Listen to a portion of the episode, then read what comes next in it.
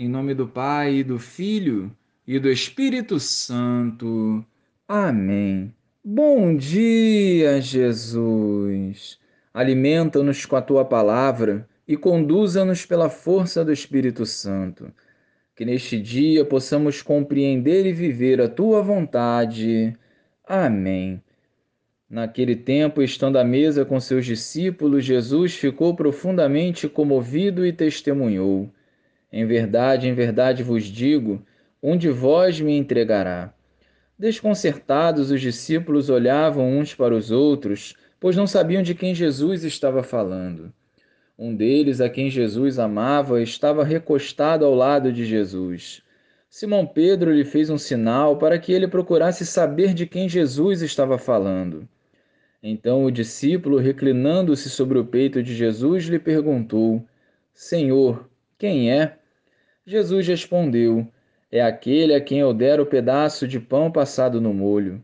Então Jesus molhou um pedaço de pão e deu a Judas, filho de Simão Iscariotes. Depois do pedaço de pão, Satanás entrou em Judas. Então Jesus lhe disse: O que tens a fazer? Executa-o depressa. Nenhum dos presentes compreendeu por que Jesus lhe disse isso. Como Judas guardava a bolsa, alguns pensavam que Jesus lhe queria dizer: compra o que precisamos para a festa, ou que desse alguma coisa aos pobres. Depois de receber o pedaço de pão, Judas saiu imediatamente. Era noite. Depois que Judas saiu, disse Jesus: Agora foi glorificado o Filho do Homem, e Deus foi glorificado nele. Se Deus foi glorificado nele, também Deus o glorificará em si mesmo e o glorificará logo.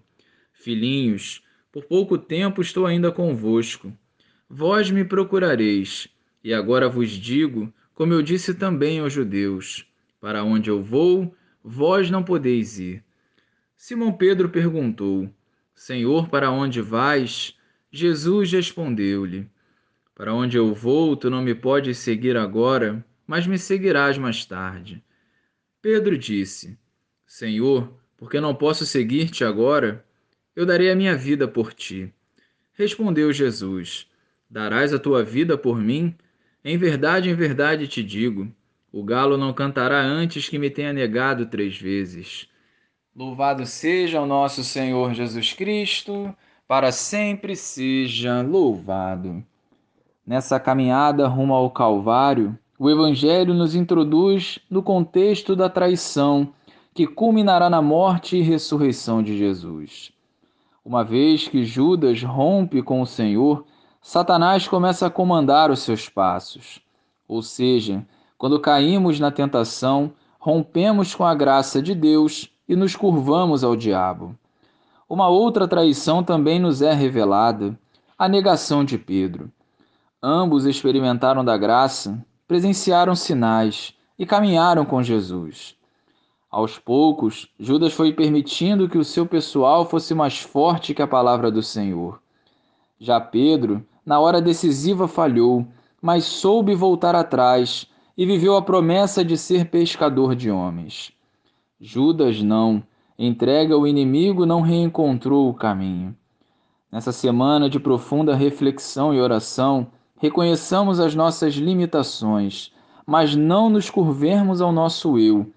Permitamos viver a profundidade que o Evangelho nos propõe, renunciando a Satanás e em tudo vivendo a vontade do Senhor. Glória ao Pai, ao Filho e ao Espírito Santo, como era no princípio, agora e sempre. Amém.